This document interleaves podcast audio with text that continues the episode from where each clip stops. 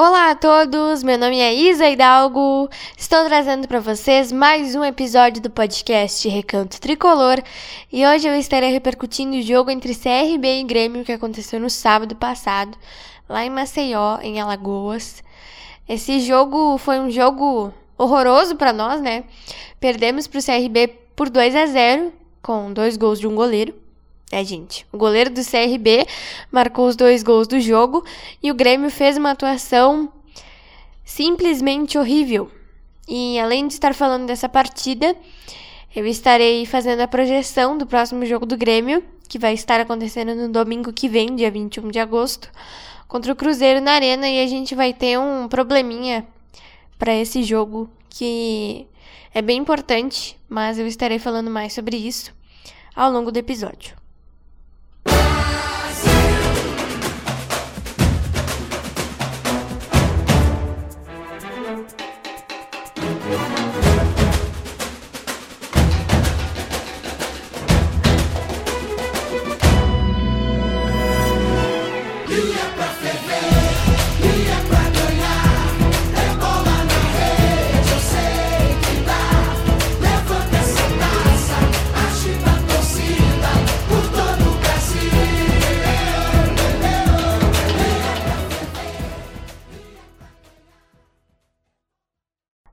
Gente, vamos lá então, começar nesse episódio de hoje falando desse jogo horroroso que a gente viu no sábado, dia 13 de agosto, entre CRB e Grêmio. Horroroso pro Grêmio, né? Porque o CRB não tem nada a ver com isso. O time alagoano venceu o Grêmio por 2 a 0 e como eu destaquei na introdução do episódio, a gente teve dois gols do goleiro do CRB, Diogo Silva, que fez os gols de pênalti no primeiro tempo. E a partida do Grêmio foi não tem nem palavras, né, gente? Eu já falei aqui péssima, já falei horrível, já falei horrorosa. Dá pra gente acrescentar nisso aí também é, que o, o jogo foi, em termos técnicos, né? Não, não, não foi bom, porque, enfim, Série B, né, gente? Tanto por parte do Grêmio como pro CRB, mas, né? Acho que pro Grêmio foi pior, porque a gente vinha de duas vitórias seguidas, uma em casa com goleada e uma fora de casa, e era muito importante a gente ganhar para diminuir a nossa distância do Cruzeiro, que nesse momento está em 10 pontos. Se a gente tivesse ganhado no sábado passado, estaria em 7. E se nós vencermos o jogo domingo, estaria em 4. Mas está em 10 nesse momento. O Grêmio está com 40, 43 pontos, né? Continua com seus 43 pontos. E o Cruzeiro, como empatou na rodada, está com 53. E, enfim, né? Sábado foi aquele dia que deu tudo errado. E o torcedor gremista foi a salvação da pátria, porque a gente perdeu 90 minutos olhando aquela coisa horrível daquele jogo ali, né? Então, eu dou parabéns aqui para os torcedores gremistas por terem visto esse jogo, porque realmente foi muito ruim, gente. O Roger escalou mal, ninguém jogou bem e deu tudo errado, né? O Biel fez um pênalti infantil, o primeiro pênalti, e aí o Diogo Silva bateu e fez o gol, né? Que o Breno não pega pênalti. Enfim. Coisas do Grêmio. E no Alguns minutos depois, o Jeromel tocou com a mão na bola, outro pênalti. O goleiro Diogo Silva foi lá, bateu de novo e o Breno não pegou de novo. E terminou nisso aí, 2 a 0 pro CRB. Era uma oportunidade boa pra gente ganhar, né? Mas infelizmente, sábado não era nosso dia, deu tudo errado. A gente teve até uma expulsão do Guilherme Romão, jogador do CRB, mas não adiantou nada. O Grêmio jogou horrorosamente. Não sei nem se isso existe, gente. Mas enfim, né? Foi um jogo muito, muito, muito ruim. E com certeza foi um dos piores jogos do Grêmio nessa Série B.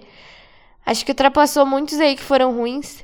Tipo Grêmio e Criciúma, Bahia e Grêmio, Grêmio e Ituano, Grêmio e Esporte, ou melhor, Esporte e Grêmio. Esses jogos aí não foram bons, mas esse do CRB ultrapassou todos, né? porque o time não jogou nada bem, ninguém foi bem. O Jeromel, que tava mal. Então, o Jeromel tava mal, né? Então, não tem como alguém ter ido bem no jogo.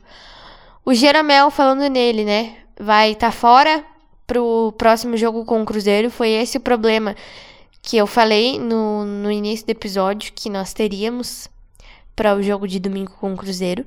O Jeromel não vai jogar e o substituto dele será o zagueiro Natan, de 22 anos. Uh, ele jogou o gauchão esse ano pelo Aimoré, foi capitão, por sinal, do Aimoré. E se eu não estou enganada, ele jogou uma partida no, no esse ano no Grêmio na Série B, se eu não estou enganada, né? Ele entrou no decorrer de um jogo. Mas não sei, não tenho certeza, não lembro. E ele vai ter essa responsabilidade de substituir o Jeromel no domingo contra o Cruzeiro na Arena às 4 horas da tarde. O Jeromel é o jogador mais importante do Grêmio, então com certeza é um problema gravíssimo que nós teremos. Mas obviamente, né? Eu não culpo só o Jeromel por essa derrota. Porque, como eu disse, ninguém jogou bem. Ninguém. E o Roger, para variar, fez tudo errado. Gente, para vocês terem uma ideia, tá? Para quem não se lembra dessas alterações, eu guardei essa aí na minha cabeça porque eu acho que foi a principal, né? Ele colocou o Vijaçante de zagueiro no intervalo e tirou o Jeromel porque ficou com medo que o Jeromel fosse expulso ou algo do tipo, porque o Jeromel já tinha amarelo. Aí eu me pergunto: quando uma vez na vida o Vijaçante jogou de zagueiro? Eu, particularmente, nunca vi. Eu dei uma olhadinha na, na, na carreira do Vijaçante lá no Cerro, enfim. E eu nunca vi isso acontecer, tá, gente? Eu não sei o que, que o Roger pensou naquela hora, porque eu fiquei assim, cara, depois da expulsão do jogador de CRB, o Roger ele tira o Lucas Leiva para botar o Elkson. Aí eu me pergunto de novo: o que que passou na cabeça do Roger? A única coisa que o Diego Souza fez naquele jogo foi reclamar, né? Vocês devem ter notado isso. O Diego Souza só reclamou da vida dele e ele ficou no jogo até não sei quantos minutos. Mas ele ficou bastante no jogo. E eu não entendi, gente. Sinceramente. Por que, que o Roger tirou o Lucas Leiva aos 20, 30 minutos, 24 minutos, que foi quando o jogador foi, foi expulso, para botar o Elkson? E com certeza, com certeza, vocês também ficaram com essa dúvida. Resumindo, as alterações que ele fez foram totalmente fora de contexto e eu juro para vocês, eu queria muito entender o que se passa na cabeça de um técnico, gente. Porque eu não entendo. Eu não consigo entender. O que que o Roger pensou naquela hora para botar o Elkson no lugar do Lucas Leiva? O que ele pensou em tirar o Jeromel no intervalo e colocar o Vigiaçante de zagueiro, gente? Eu não entendi. E com certeza, com certeza vocês também não. Porque não tem como entender. Essas coisas assim que irritam a gente. Na repercussão anterior, eu tava aqui feliz da vida falando com vocês, né? Que o Roger tinha feito tudo direitinho, que ele falou bem na torcida, enfim. Mas sábado, sábado parece que ele acordou pensando assim: Hoje é o dia que eu vou irritar o torcedor do Grêmio. Porque ele fez tudo, absolutamente tudo errado. Ele tinha tudo na mão. O CRB tinha um jogador a menos. E aí, o Biel faz um pênalti infantil, cedo, aos 5 minutos. O Breno não pega pênalti. E aqui vai outra observação os goleiros do Grêmio tinham que pegar ali um, po um pouquinho do seu precioso tempo e estudar em pênalti. Porque eu não sei quanto tempo faz que um goleiro do Grêmio não pega pênalti, gente. Eu juro pra vocês, eu não sei. Eu acho que a última vez, pelo menos a última vez que eu me recordo de um jogador ter pego pênalti foi ano passado no Campeonato Brasileiro. Grêmio Fortaleza, que o Gabriel defendeu um pênalti do Pikachu, se eu não tô enganada. Ou a bola foi para fora. Não sei. Mas, cara, não é difícil pegar um pênalti, gente. É só estudar. Eu queria dar um exemplo aqui para vocês que eu vi um monte de gente comentando. Quinta-feira todo mundo sabe que o Internacional foi eliminado pro Melgar, né? Que é um time sem expressão nenhuma do continente sul-americano. Enfim. O goleiro do Melgar, Carlos Cáceda, foi o herói dessa partida. Ele defendeu três cobranças de pênalti. E eu vi um monte de gente compartilhando no Twitter que o goleiro do Melgar, depois que eles almoçaram no hotel, esse senhor Carlos Cáceda ficou uma hora estudando as cobranças de pênalti do Internacional. Os exemplos estão aí, gente. E me digam, por que o Grêmio não faz um treininho separado ali, um estudo, para os goleiros estudarem pênalti? Gente, qual é a dificuldade de pegar um pênalti, cara?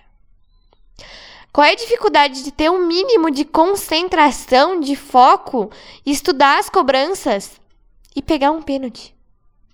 Eu não sei como é, porque eu não sou goleira, eu não estou lá dentro, não sei como a coisa anda.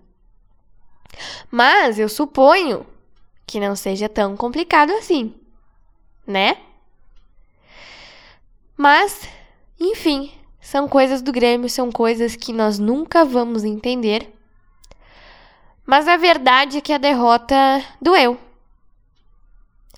Porque o torcedor estava empolgado. O torcedor estava vindo de duas vitórias seguidas do Grêmio. Contra o Guarani fora e uma goleada de 5 a 1 contra o Operário. Eu acho até que essa goleada tem uma influência nesse, nesse jogo do Grêmio. Talvez os jogadores tenham entrado com saltinho lá em cima. E aí por isso fizeram uma partida horrível. Com certeza, esse jogo vai entrar para a história como o pior jogo da Série B 2022 do Grêmio. Porque foi mesmo, gente. Foi um jogo horrível. Eu escutando o jogo ficava pensando, meu Deus, só um milagre para nos ajudar. O jogo dá 2 a 0. O CRB tá com um a menos. E o Grêmio não conseguiu fazer nada. Absolutamente nada. O time tava todo desfigurado. E o Roger, bom, o Roger é um caso à parte. O Roger é um caso à parte porque, sinceramente, não consigo entender o que passa na cabeça dele. Dizem que ele é um cara estudioso, que ele é um cara que estuda bastante futebol e não sei o que mais. Mas eu não sei o que ele pensou naquele jogo, gente. Não sei. Sinceramente, eu gostaria muito de saber, mas eu não sei. Eu não tô lá dentro do Grêmio para saber. E agora para domingo, eu torço muito para que o substituto do Jeromel, o Natan, vá muito bem no jogo. O jogo é muito difícil contra o líder do campeonato, que está a 10 pontos à nossa frente. É na nossa casa, então é uma boa oportunidade para a gente ganhar. E eu rezo para que dê tudo certo. Porque depois do jogo de sábado, eu confesso para vocês que eu fiquei com uma pitadinha de preocupação. Porque, gente, o time não teve foco. O CRB tava com um a menos. E o Grêmio conseguiu tomar dois gols de pênalti de um goleiro, com todo respeito ao goleiro do CRB. Caramba! Esse não é o Grêmio. Isso assusta às vezes. Isso preocupa o torcedor. E não dá para ser assim. Eu falei na repercussão anterior sobre o 2023 do Grêmio. E eu repito aqui o que eu disse na repercussão anterior. Para quem vier, por favor, né? Reformulem esse time. Poucos vão ficar, mas tem que reformular esse time, gente. Porque não tem como. Não tem como. O time do Grêmio tem muito pouca qualidade, gente. Nossa. E pra Série A no que vem, se a gente subir, o que é quase certo, eu não digo que é certo porque não tem como a gente prever nada, mas é quase certo que o Grêmio vai subir. Vai ser ruim de novo. A gente vai sofrer com esse time. Porque vocês veem, né? O Grêmio conseguiu fazer uma partida horrorosa contra o CRB e tomar dois gols de pênalti de um goleiro. Com esse time. Imaginem o que seria na Série A do ano que vem. Então, por favor, presidente do Grêmio que for gerir esse time, pelo amor de Jesus, reformula esse elenco. Senão, a gente não vai ter condições de jogar uma Série A decente ano que vem. Isso aí, bom, né? Se o Grêmio não tiver condições de jogar uma Série A decente ano que vem, a gente já imagina o que poderá vir a acontecer. Então foi isso, espero muito que vocês tenham gostado desse episódio de hoje. Depois dessa atuação péssima, horrível, horrorosa, enfim, como o torcedor quiser definir do Grêmio, né? A gente tem um jogo super importante no domingo, dia 21, contra o Cruzeiro. Tomara a Deus que dê tudo certo. Tomara a Deus que essa semana que a gente tem de trabalho sirva para alguma coisa. Que o Roger veja e reveja os seus conceitos de futebol, porque, meu Deus do céu, gente. Se o Roger entende de futebol, então eu não entendo nada, né? Aqui eu tô aqui falando um monte de bobagem para vocês. Porque, nossa senhora, né? Desculpa aí, mas não tem como uma pessoa entender tanto assim de futebol como eu já vi muita gente falando que o Rogério entende. Mas enfim. Torço muito para que o Natan faça um jogo bom, para que o time ajude ele também, né? Ele é um guri de 20 e poucos anos, 22, acho que eu falei antes, né? E tomara que dê tudo certo. Tomara que dê tudo certo, que a gente faça um jogo bom com o Cruzeiro, que seja diferente do jogo do primeiro turno, que a gente consiga ganhar e é isso. E que essa derrota sirva de exemplo para o Grêmio não repetir o que aconteceu no sábado. Um beijo e um abraço para vocês e até o nosso próximo episódio.